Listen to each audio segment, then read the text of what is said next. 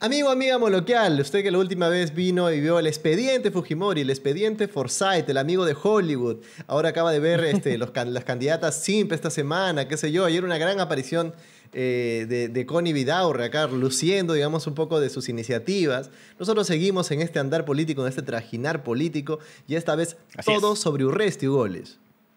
El expediente de, qué sé yo, no sé cómo definirlo más allá que el candidato más carismático. o sea, es una debilidad eh, que obviamente está circunscrita al área de los LOLs. O sea, sé que una entrevista con Urresti me va a dejar firmados, me va a dejar chistes, me va a dejar chongos. Siempre se refiere a esta forma despectiva hacia los demás, que, digamos, sé que no enriquece el debate, pero sí siempre me saca una buena carcajada. Con una sola palabra quizá podría describirlos. Por ejemplo, que... La sobrina de Vladimiro. A Guzmán. Muñeco inflado. Burócrata perfecto. A PPK. Viejito adorable. Alan García. Candidato a los narcos. Como sabes, necesitamos siempre ¿no? de alguien que tenga el sustento, el rollo, miga y sustancia, como diría Marco Aurelio de Negri. Y entonces tenemos acá a Alexandra Ampuero, la que viene aquí a destruir a todos los candidatos y a poner en tela de juicio sus planes de gobierno y sus hojas de vida. ¿Qué tal, Ale? ¿Cómo estamos? ¿Cómo están, chicos? Yo diría que el candidato caradura, con el perdón del personaje de Misterio. Me encanta eso. Él es la periodista que Moloco necesitó. Bien. ya está entrando base en el código. Sí, Urresti alguna vez que fue definido como por Hildebrand, ¿no? Como un tipo más propio del área del stand-up comedy, ¿no? Un tipo que eh, en una noche, digamos, como telonero de hablando huevadas, realmente este, luciría todas sus credenciales. Urresti es una suerte de Melcocheta con autoridad.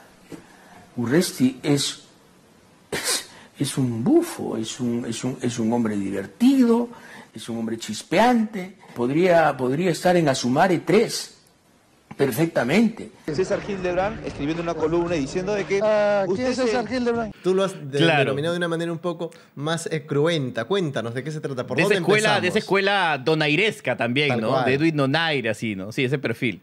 Y Caradura no solamente por lo conchudo que viene siendo en la campaña electoral, con el perdón de la palabra, sino también porque esas acusaciones de que se ha puesto Botox y tanta cosa, como que no sé si pueden ver que no tiene, no tiene gestos, él no tiene como que su sonrisa parece ahí plasmada. Claro, es lo carejeve. Eh, ¿Qué cosas eh, te han llamado, siempre empiezo, siempre me gusta, qué cosas han llamado la atención de la investigación que has hecho durante estas, esta semana al candidato Urresti? Ah, creo que, que, en este caso estamos viendo otro candidato que, que esconde, o sea, que, cuya candidatura esconde a un más poderoso que él detrás, ¿no? Entonces es otro candidato que no es solamente Urresti, sino es Pepe Luna y la razón por la que se presume eso es porque lleva como número uno a Pepe Luna, no siendo él investigado, acusado, actualmente cumpliendo arresto domiciliario. Lleva como número uno a Pepe Luna Senior. Porque también tenemos, recordemos a la gente que también está el Young Pepe Luna, Pepe Luna Junior, ¿no? Sí, él está para el Parlamento andino, pero a Pepe Luna lo lleva de número uno. ¿Por qué? Porque el objetivo del partido. A ver, Pepe Luna Junior acaba de estar, está en el Congreso ahorita elegido. Entonces no puede ser reelegido. Mi compadre ha dicho, bueno, me voy para el Parlamento andino, pero como sea, chapo esa mamadera. Clarísimo. Sí. Sí, ¿tú puedes explicarle a la gente cuál es, cuál es el perfil también? Porque para entender hoy a Urresti, ¿no? Hay que entender también quién es Pepe Luna, qué, qué activos tiene y cuáles son los procesos que está siguiendo ahorita. Pepe Luna es uno de los, yo creo que es uno de los hombres más mafiosos del Perú. O sea, actualmente sigue un juicio eh, por... De mí no salió. De mí no salió. te van a Por ser presuntamente cabecilla de los gángsters de la política. No solamente eso, inscribió a su partido de manera rara, sospechosa, porque se presume que falsificó firmas para inscribirlo ante la OMPE. En Cuarto Poder han hecho, hacen cobertura súper extensa sobre el caso Podemos Perú y tal. Han salido audios en donde se demuestra que el jefe de la OMP en ese entonces sí tenía acuerdos bajo la mesa con Pepe Luna para escribir a su partido. Ellos quieren participar en las regionales municipales, pero si no, no completa con este, con este lote, aparentemente podría llegar a su mínimo requerido. Es fundador de la escuela, de la Universidad Telesub, su bancada se va contra la SUNEDU cada vez que puede entonces, Pepe Luna sí es una... Eh, se le encontró como 300 mil soles, si no me equivoco, en el carro de Pepe Luna Jr. cuando la fiscalía fue a allanar su, su domicilio. Entonces, Andaba forrado. o sea, ese si día, eso no es lo suficiente para decir que es mafioso, entonces decime cómo, cómo es, ¿no? El abogado de José Luna Galvez, Miguel Pérez, ha confirmado que se encontró la suma de 300 mil soles dentro de un vehículo en la vivienda del dueño de Telesup. Pero ha recalcado que este dinero, esta cantidad, pertenece al hijo del ex congresista José Luis Luna Morales. Hay una cosa, Claro. además, tranquilamente tú- uno podría sospechar que lo que hubo con Merino y tal, que fue impulsado entre otras, entre otras bancadas por la suya, eh, y la agenda. La segunda al- vez. Sí, la agenda al poner a Antero como, como este, ¿no? En, en un cargo tan importante y tal, tranquilamente hubiese servido también para mo- modificar o arrastrar una agenda que le sea totalmente favorable en el tema de las universidades, por ejemplo, ¿no? Que además este, eh, Telesup acababa de, de ser afectada directamente por SUNEDU. Hasta ese punto puede llegar la influencia. Sí, ese Urresti, la bancada de Urresti, porque él dice que es el líder de la bancada, mm, no estoy tan segura de que eso sea cierto, eh, votó, impulsó la segunda vacancia de Vizcarra. La primera no, este, porque dijeron no, que los audios de Richard Swing no son lo suficiente para vacar al presidente. Aún así. Urresti se peleó, le dijo como que, o sea, como que Swing luego lo querelló por homofóbico, no por lanzar insultos así, este, discriminadores a Urresti y tal. Pero cuando Claro. pasó lo de los chats de Vizcarra y, y este, el ex ministro de Vivienda y tal, ahí sí dijeron, no, vámonos con todo. Y aunque Urresti no votó a favor de la vacancia, porque Urresti lo querían como que salvar, porque sabían que era un- una mochila negativa el votar por la vacancia para las elecciones de 2021, aunque lo salvaron a él, la bancada en su totalidad votó por la vacancia y eso es, es este perjudicial para el partido totalmente, ¿no? Y Urresti es la cara del, de Podemos Perú, así que no puede salvarse de, de ese estigma. Claro, una cosa para entender a Urresti fue, claro, su salto a la fama en el gobierno de Ollanta Humala, ¿no? Hay un montón de reportajes, hay un montón de hojas de vida eh, muy conocidos, y Urresti sale como este ente carismático que viene a poner mano dura. Voy a dar una indicación que quiero que se cumpla. ¿De acuerdo? En la celda solamente debe estar lo permitido por la ley. Si yo vuelvo a encontrar algo que no está permitido por la ley, es claro que alguien ha pagado para que eso llegue ahí. Y también eh, hacer como una especie de ministro figuretti que le encanta siempre llevar como que un montón de cámaras, eh, que le, le encanta llevar un montón de cámaras a sus operaciones. eh, me, me acuerdo haber visto una incluso con Lucar. ¿Cuántas horas ha dormido hoy día? No, no, todavía me queda una hora para dormir. Así que estoy buscando qué más puedo hacer porque es mucho. Hoy día el chino me ha mandado que lo regle, a que lo siga a todos lados. No, no me, total, no me decían que ya el chino ya, ya fue. Y se utilizó muy bien los medios de comunicación para, para brandearse a sí mismo como a esa persona pues, ¿no? que, que te va a traer como una especie de alto al crimen todos los días. Tal cual. ¿no? Entonces, ¿cuál sería el, el- el balance de su, de su gestión como ministro del Interior del 2014 al 2015? Y si es que realmente vale la pena o fue memorable y qué logros tuvo como para, para que este sea todavía su principal capital político hasta el día de hoy. La bandera de Urresti, eh, desde que entró a la política, era la seguridad la seguridad ciudadana. ¿no? Él entró como ministro de Defensa, él fundó el grupo Terna, que en ese entonces se utilizaba para los crímenes menores como robos eh, en la calle y tal. Este, claro, tenía sentido ahí un grupo Terna porque era como que se, se camuflan los policías y, a- y agarran con las manos en la masa a los delincuentes. Pero claro, ese grupo Terna ha devenido ahora en lo que hemos visto en las últimas marchas de noviembre y tal. Pero bueno, ese ha sido su mayor logro. ¿ah? El- Claro, el creo, creo que al final la lógica que él tenía a la hora de crear el grupo Terna era que él decía que la gente de la municipalidad, o sea, los, los, los, los, eh, los efectivos de, la municipali- de las comisarías debían eh, ver para trabajos de prevención y para atención al público y crear las unidades como el grupo Terna, como el grupo Águila, para que ellos realmente crean el trabajo de investigación. Esa era como que su estrategia al final. Sí. Igual y como él es, eh, recuerden que él es ex eh, general en retiro, Sí. entonces él tiene abanderado eh, de todas maneras como que sacar la mejor cara de la policía siempre, ¿no? En ese momento fue el grupo Terna, en su reciente gestión, eh, es lo que más risa me da, una de las banderas con las que estuve en campaña era que proponía cárcel efectiva para los vendedores de celulares robados. Y él dice que la, la causa de, lo, de que hayan robos así en la calle, eh, robos de celulares, etcétera, es que existe un mercado negro donde vender esos celulares, eh, esos relojes, etcétera. Entonces él lo que Claro. quería era combatir o tratar de, de erradicar los mercados negros para así erradicar la, el- el- la delincuencia en la calle y tal. No sé qué, no sé cuál, qué estudio de política pública avala esa propuesta. A la propuesta al final se ha quedado ahí emposada en los archivos del Congreso de la República. Claro. Pero él lo seguirá, se seguirá banderando de eso porque como él es un candidato, o sea, a él lo que le juega a favor es una de algo que los estra- que los analistas han dicho que le juega mucho a favor es esta cara de calle, ¿no? O sea, como que Urresti Sí. es de la gente, está en la calle, sabe cómo funciona Totalmente. todo, entonces me queda a él le funciona. Claro, él, él- que él varias as- veces ha mencionado que ha sido canillita, que ha trabajado en limpieza, que ha trabajado en construcción, él creo que es bien de San Martín de Porres, y de estas frases duras, Charlie, dice, yo duermo tres horas al día. Esta cama de una plaza donde el ministro del Interior duerme cuando no llega a casa. Duerme aquí cuatro horas en promedio porque su chamba como titular del Interior no le deja para más. Y si yo reconozco alguna virtud en mía es la lealtad. Una lealtad que me ha sabido inculcar mi madre, que me ha sabido inculcar en el colegio y no sé en dónde más. La Pero bueno, no sé qué tanta lealtad. Claro, Exactamente, claro. e- En el 2015, candidato del nacionalismo, del partido de Ollanta Humala, que en ese momento ya estaba siendo investigado por toda la corrupción que se descubrió en su, eh, en, este, en su gobierno y tal. Con Susana Villarán como primera vicepresidenta dentro de la plancha presidencial. ¿ah? Esa- esas fotos, esas fotos de, de Ollanta, de, de Urresti con, con Susana Villarán levantando la mano, ¡ah! escalofríos, ¿no? Dios lo cría, ellos se juntan. Pero luego el partido le dijo, no, ¿sabes qué? No vas a postular con nosotros en el 2016, así que él dijo, ya fue, ustedes no me quieren, ¿quién me quiere ahora? Pepe Ya Luna. no tengo quien me quiera. Y qué loco, porque Pepe Luna lo adoptó.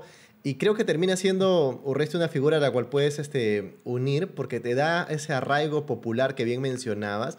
Y creo que viene, o sea, una manera importante de interpretar esto también es como un jalón de orejas a muchos otros políticos que nunca logran hacer esto. O sea, corríjame si me equivoco, debe tener más asidero popular un chiste de Urresti que 20 discursos de Julio Guzmán.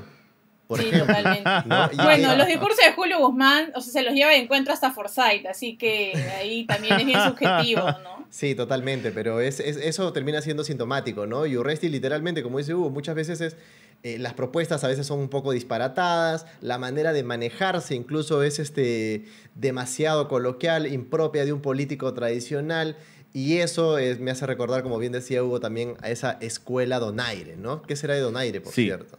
y han sacado de contexto mis palabras y ahora quieren hacerme aparecer como si fuera un imbécil. Sí, y también ah, hay que recordar que, claro, o sea, él intentó el- esa primera candidatura y eh, en el 2015 no, no salió eh, para la selección del 2016 y el 2018 eh, se quedó segundo puesto en la alcaldía de Lima. Recuerda que, o sea, eh, Muñoz, Muñoz pasó de 3 a 33 en dos semanas con 40 reportajes de, de América Noticias y Urresti quedó en segundo lugar con el 19% de votos, es decir, un millón de personas en Lima votaron por Urresti. Y eso reforzó este discurso de yo soy de los pobres, yo soy de las clases medias, yo soy de los barrios, al blanco Claro. solo lo quieren los blancos, los canales de televisión rimbombantes como América Televisión, ¿no? Quienes le hacían reportajes a Urresti, a TV, Panamericana, etcétera. Entonces, Claro. este, Tuvo, ahí... tuvo un paso también por la Municipalidad de Los Olivos, fue gerente de Seguridad Ciudadana, si no me equivoco. Sí, sí, Sí. sí, sí, con el mismo alcalde que llevó después a su cel, o sea... Pedro del alcalde- Rosario, efectivamente. Y me acuerdo que eh, un poco de, de lo que él solía hacer ahí. Sí, Pedro del Rosario parece que fue el candidato que le gustaba la pantalla, pero como loco. Además, Urresti Sí, y como Susel- caramelo. Urresti y Susel, tío, llaman cámaras, pero no, a cada rato. Eh, alguna cuestión, lo que pasa era que en ese momento él se quejaba mucho de mafias, de que existían Sí. mafias y, y- y de alguna manera como victimizaba la labor de la seguridad ciudadana, porque decía, bueno, nosotros vamos con escudos, pero estas mafias tienen, literalmente decía, fierros, pistolas, este, ladrillos, no sé cuántos, ¿no? Y, y se ponía en este plan, siempre eh, tomando el tema de seguridad como si él fuese realmente un especialista o realmente una persona eh, con garantías de, o documentada al respecto, ¿no? Con, con hechos concretos. Esta mafia de cobra cupos, como 20 o 30 que tenían en bolsas piedras, han logrado herirme a mí en diferentes partes del cuerpo, me han caído piedras, lo peor ha sido en la cabeza. Él le agarra, nos, nos dice que nosotros somos los que no hemos pegado, que no hemos tirado el piedrón. Mentira, nosotros a lo único que sí lo que hemos dicho, que nos deje trabajar, que nos deje trabajar. De seguridad no sé si sabe mucho, pero es cinturón negro de judo. ¿ah? Ah, sí, También se ha hecho no menor. Sí, claro, y de hecho hay una, hay una imagen de Urresti colocándose un alambre a- a- de un cachete al otro, ¿no? Como una muestra de tolerancia frente al dolor. Y él estuvo también en zona de, en zona de combate, ¿no? Durante, durante la guerra contra, contra el terrorismo. Este, incluso él menciona que dentro de su promoción ah, hubieron 20 fallecidos. Él estuvo años y años y ahí es donde sale el caso de- del, del periodista Hugo Bustíos, que Ale, te voy a decir que a ti informes a la gente un poco, porque este es el caso que ha arrastrado Urresti desde, desde sus, casi desde su génesis. pues, para ¿no? Tiene- gente- ¿Cuántos y- años tiene este caso, no? Sí, y para que Desde la, el 88. Y para que la gente Ah, tenga madre. presente eso, es la raza tal que hace poco nada más había una audiencia al respecto y la abogada terminó renunciando luego de una acusación de, de compra de testigos. O sea, hasta ahí se, sigue tejiendo este caso, Ale. Claro, es este caso en, eh, que se dio en Ayacucho en el 88, en plena guerra eh, armada. Él se le acusa de asesinato. O sea, tenemos un candidato acusado de asesinato y cuyo juicio se ha extendido hasta el 2021 y siempre se pospone. Siempre hay algo, o sea, pasó de ser autor inmediato a autor mediato, o sea, autor intelectual del asesinato de este periodista. O sea, que él habría dicho disparen y los otros habrían disparado, no él, él no habría disparado directamente, pero, pero claro, o sea, y ahora que tú mencionas lo de la abogada que renunció a raíz de la revelación del intento de compra de testigos, se ha demostrado esta conducta sistemática de Urresti, que siempre trata de comprar a sus testigos o de alguna manera amedrentarlos para que cambien su discurso. Entonces ahora la, que la abogada ya se fue, eh, tiene, que vol- tiene que él escoger a otro abogado que se sople los 20 años de juicio. Igual, o sea, ya compró tiempo. juicio- Ya compró tiempo, ya compró tiempo Exacto. suficientemente como para pasar las elecciones tranquilos, en teoría. Pero sin embargo, hemos visto eh, que el Jurado Nacional de Elecciones ya le puso este, la cruz, ¿no? ¿De qué se Sí. trata? Hace dos días el jurado electoral especial dijo que este, ellos creen, Ya. según sus evaluaciones y según sus investigaciones, que la plancha presidencial de Urresti, o sea, él y sus dos vicepresidentes deberían irse de la contienda porque la- la- las elecciones internas en el partido no habrían sido del todo legítimas, ¿no? O sea, mira, ese es un rollo bien complicado, ¿ya? Pero la cosa es que, los que la- el grupo que tiene que elegir a los candidatos del partido para que vayan a la contienda electoral tiene que ser un grupo independiente. Aparentemente en Podemos Perú eso no ha pasado porque el grupo que elige también es el grupo que está en otros lados, entonces no funciona de manera independiente y por eso es, o sea, es una formalidad, o sea, en verdad es como un dato Seguro. menor, pero que Sí. para el Jurado Nacional de Elecciones Dato vale y ya, pues. Claro, o sea, es como que simplemente, o sea, no hicieron bien la finta de que, Exacto. bueno, vamos a tener elecciones El- el internas jurado- el dentro jurado- de él, ¿no? El Jurado Nacional de Elecciones hay que recordarle a la gente que ha estado pillín, pillín esta temporada, porque o sea, le ha bajado la lista de congresistas de Lima Bengolea. Eh, Sí, a Hernando de Soto. A Hernando de La de Soto, Popi. la de Popi, estaban con lo de Bengo- lo de este Acuña también, si no me equivoco, hace poco. Ahora Así con, es. ahora con o todo el mundo se tiró a la Bartola o realmente este ya el jurado está demasiado piqui piqui, ¿no? Como diría yo en Montana. Claro, y lo más gracioso ahí es que él lleva, o sea, él, él tiene, sale con este discurso de decir, nos quieren censurar los grandes Obviamente, poderes. Los lobbies, los lobbies. Los lobbies, los Exacto. grandes poderes, los poderosos, las mafias, las empresas gigantescas, etcétera, ¿no?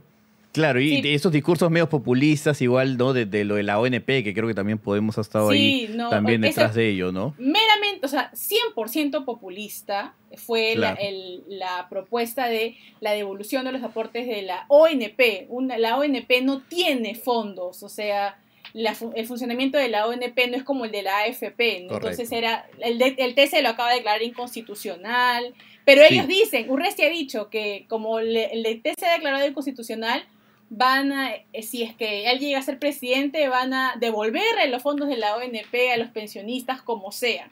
A pesar Claro. de que han declarado que es inconstitucional, él quiere seguir eh, desfalcando el tesoro público y devolverle Claro, el y- dinero y- a los aportantes. Y, no, y hay un proceso, pues no es como él llega y digo, bueno, eso que es inconstitucional, lo convierto ahora en constitucional, ¿no? O sea, Imposible, no ¿de es, dónde va a sacar la no es así fácil, exactamente. Y aparte también es como que, o sea, eh, volviendo al caso Bustíos, porque me encontré una de esas joyitas del internet, es una entrevista de Urresi con Lucar, que Camote le tuvo particular Lucar a Urresi, como también varios youtubers también, hay, hay gente que, que en Twitter también lo para celebrando, eh, donde él decía que para afrontar los gastos de este juicio con Hugo Bustíos, él estaba subastando su auto, está subastando equipo de sonido y también las espadas, eh, que obviamente te dan estas espadas de honor que, ya, que te dan cuando te gradúas en los primeros puestos. No, no, no, no, no, las espadas, ¿no? Y, y obviamente casi se quiebra, ¿no? Estos momentos bien emotivos. ¿Y de verdad se va a deshacer de eso? no me queda otra, no, no, no, no me queda. A ver.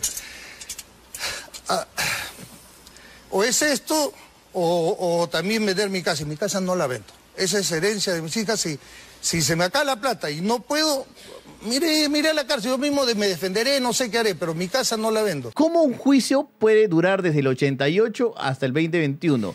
Yo sé que yo sé que va a decir corrupción, etcétera, ese tipo de cosas, pero, o sea, ¿ha habido un seguimiento ahí eh, de esos? O sea, porque incluso creo que ha, ha sido complementado con, con una, una mujer que lo acusó de violación Ujú. también durante un momento, ¿no? Eh, o sea, es posible hacer eso, porque cada vez, eh, o sea, encuentras una excusa que al final pospones, pospones la fecha de audiencia y tal. Eh, en algún momento el caso, eh, se, se quería incluir esta, esta testigo diciendo que lo había violado, eh, que la habían violado, pero se decidió no incluir el testimonio de la violación dentro del caso de Bustillos porque, bueno, infinitas pruebas probatorias que res- resultarían complicadísimas para el caso. Pero Claro. sí, o sea, al final... aparte de la corrupción sistemática que existe en nuestro país, etcétera, eh, un caso tan grueso como el asesinato de un periodista, o sea, estás atentando directamente contra la libertad de expresión presa de caretas desde entonces, este, da para rato, ¿no? Y, y así ¿Qué como había visto esto de la abogada, o sea, eso de la, ¿cómo? ¿Qué había visto Hugo Bustíos o qué estaba haciendo? Simplemente era un periodista, o sea, para que la gente que no sabe, ¿no? En ese momento, Caretas era uno de los medios que más cubría eh, la guerra armada en el Perú. O sea, acuérdense de Gorriti Sí. y toda esa gente eh, que lleva hasta Ayacucho a cubrir la guerra armada. Entonces, Bustíos era un periodista que es como que eh, cumpliendo su labor, terminó siendo asesinado eh, por órdenes de, supuestamente por órdenes de Daniel Urresti. El caso es- Supuestamente, es, ah, así. pusiste ahí. Ajá. Claro, Bien, porque bien, igual ahora Sí, me querella. sí, sí, sí. Él tiene, ha agarrado la fama de querellar a los periodistas o de, de que- de querer demandarlos por difamación. Ahora No recientemente no- no amenazado a Rosa si María Palacios. Sí, no sabemos si demandó a Marcos Cifuentes también, ¿no? Le dijo, bueno, lo voy a pensar. Le dijo. Por la misma razón quiere demandar a Rosa María Palacios por haber afirmado que en su video ha terruqueado a Verónica Mendoza. Él ¿Tú dice, sospechas "Tú, que es él? eh, ¿Cómo que es el, el- el O sea, autor de ese sí. video? Eh, lo que pasa es que él tiene que asumir las consecuencias políticas porque es el, su video de campaña. O sea, es inaudito que él quiera lavarse las manos eh, de ese video de campaña, siendo que ese video de campaña lo representa a él. O sea, él sale en ese video. 100%. ¿Me vas a decir que eres tan gil de que no sepas que está saliendo en tu video de campaña? La sonrisa pícara de Hugo lo dice todo. Este es Sí, el expediente claro. Urresti, es lo que queda Urresti. Algo que te, te- te gustaría, eh, Ale, complementar, una cereza eh, al pastel de este eh, personaje que es, para mí, personalmente, y lo digo abiertamente, no una elección de Urresti sería demencial. Sería una cuestión, eh, un harakiri. Por ejemplo, su vicepresidenta María Teresa Cabrera es la que metió a la cárcel a Magali Medina por el caso de difamación contra Pablo Guerrero. Entonces, Ah, buen dato. Buen dato, ella que te se metes con Magali y te metes con el pueblo, dices.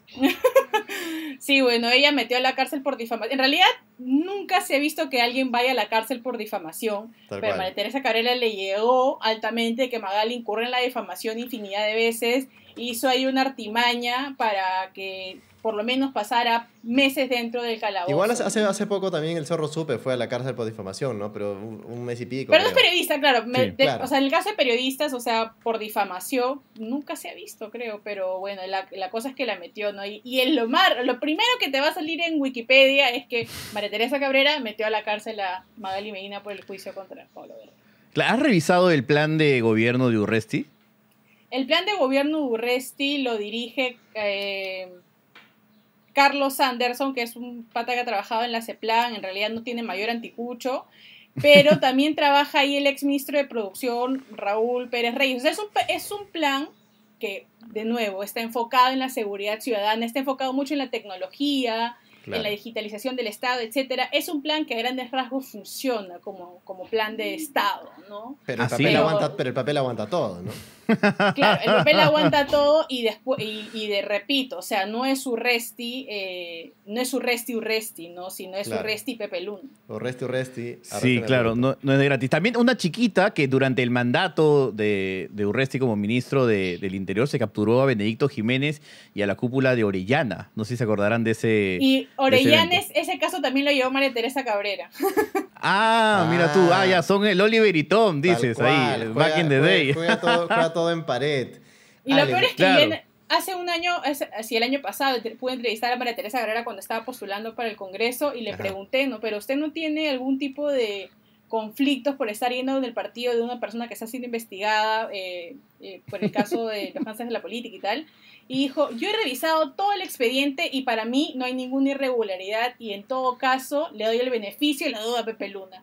O sea, alguien que le da el beneficio de la duda a Pepe Luna, tanto ella como toda su plancha congresal, como todo su equipo de plan de gobierno, o sea, le, da el beneficio de la duda a Hitler también, tranquilamente. Bueno, yo también le he dado el beneficio de la duda a Vito Corleone, ¿no? O sea, yo he visto el padrino y yo digo, bueno, pues fácil ha estado, pues no ahí. Sufrido, que habrá visto de chico, Sí, que habrá sufrido, ¿no? Se le murió el hijo, se le murió Sony, mira cómo lo mataron, ¿no? Pobrecito, seguramente se peleó. Aparte, creo que el, gobierno, el, la estancia de, de Urresti con en el Ministerio de, del Interior terminó con todo este escándalo de Martín Belaúnde aún del Ocio, pues, ¿no? Que era esta figura muy cercana al gobierno que terminó huyendo a Bolivia, ¿no? Y ya, regresó también este, extraditado. Pero sí, también habría que recordar ese, ese pequeño pasaje me extraño del gobierno de Ollanta. Sí, está súper ligado a la corrupción, a hechos truchos, a compra ilícita de obras, etcétera. O sea, verdaderamente que Urresti esté postulando y que Urresti no se le pueda todavía enjuiciar por algo preciso es muy sintomático de la justicia peruana.